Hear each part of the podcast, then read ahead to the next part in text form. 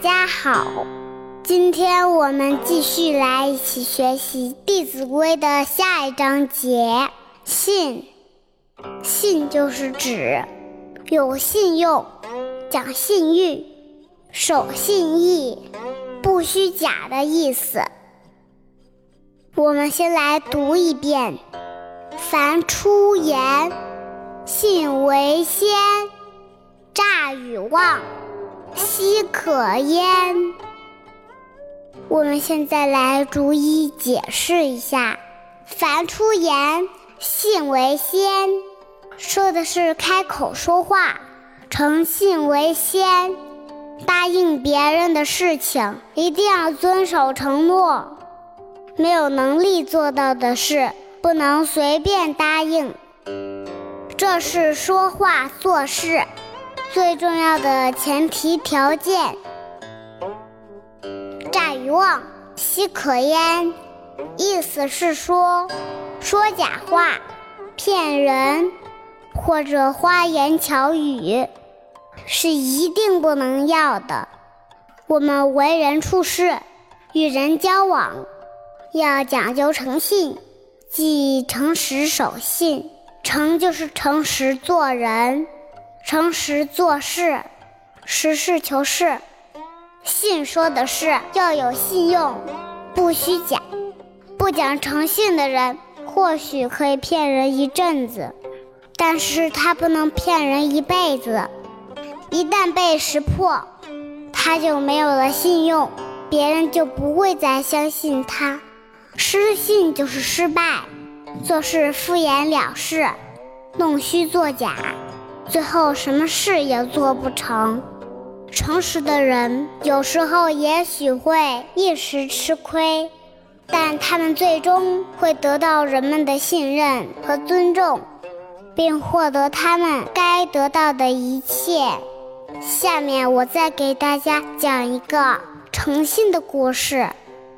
有一个国王，因为没有孩子，就想找一位。诚实的孩子做王子。他对前来应招的孩子们说：“今天给你们一粒种子，三个月后，看谁能给我种出最美丽的花，谁就是王子。”三个月过去了，聪明伶俐的孩子们捧着一盆盆五彩的花儿来参加最后的竞争。只有一位小孩的花盆是空空的，他含着眼泪说：“尊敬的国王，我每天辛勤地浇水，细心地施肥，即使睡觉，我也把它搂在怀里，但是我却什么也没有种出来。”国王听了哈哈大笑：“诚实的王子啊！”你不会种出任何花草的，因为我给你们的都是炒熟的种子呀。你们说炒熟的种子会种出花朵吗？在这个故事里，这个孩子靠诚实做了这个国家的王子。小朋友们，你们说这个国家以后会不会越来越强大？所以说，诚实是做人的根本。下面我再给大家讲一个古代的故事。话说济阳有一个商人过河时，船沉了，他抓住一根木头，大声呼救。有个渔夫听见了他的呼救，急忙赶来。商人在水中大喊。我是济阳城最大的富翁，你若是能救我，我给你一百两金子。当他被救上岸以后，他却翻脸不认账了，渔夫只得不高兴地走了。不料想后来那位富翁又一次在那条河里翻船了，有人要去救他。那个曾经被他骗过的渔夫说。他就是那个说话不算数的人。于是商人淹死了。商人两次翻船，遇见同一个渔夫是偶然的，但是商人不得好报，却在意料之中。因为一个人若不守信，便失去了别人对他的信任，所以一旦他处于困境，便没有人再愿意出手相救。失信于人者，一旦遭难，只有坐以待毙。所以说，言必信，信必果，不轻易许诺。一旦许诺，坚决履行。总之，我们要做到对人守信，对事负责。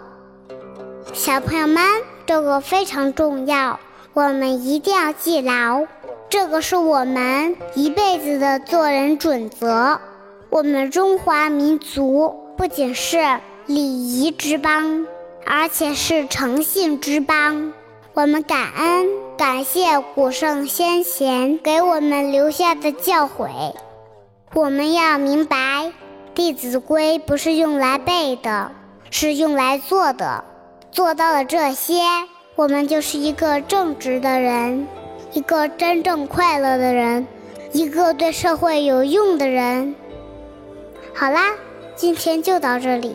我是二丫，感恩感谢，我们明天见，拜拜。